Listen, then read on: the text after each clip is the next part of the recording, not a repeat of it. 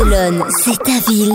Equinox, c'est ta radio. Les news de Barcelone sur Equinox Radio. Il est 17h30 sur Equinox avec Tiffany.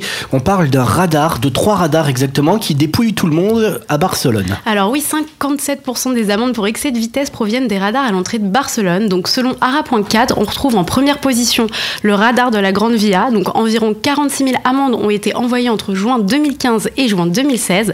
À l'entrée de la Diagonale, c'est 31 000 amendes qui ont été données. Et enfin, à l'entrée de la Meridiana, 26 000 amendes ont été comptabilisées.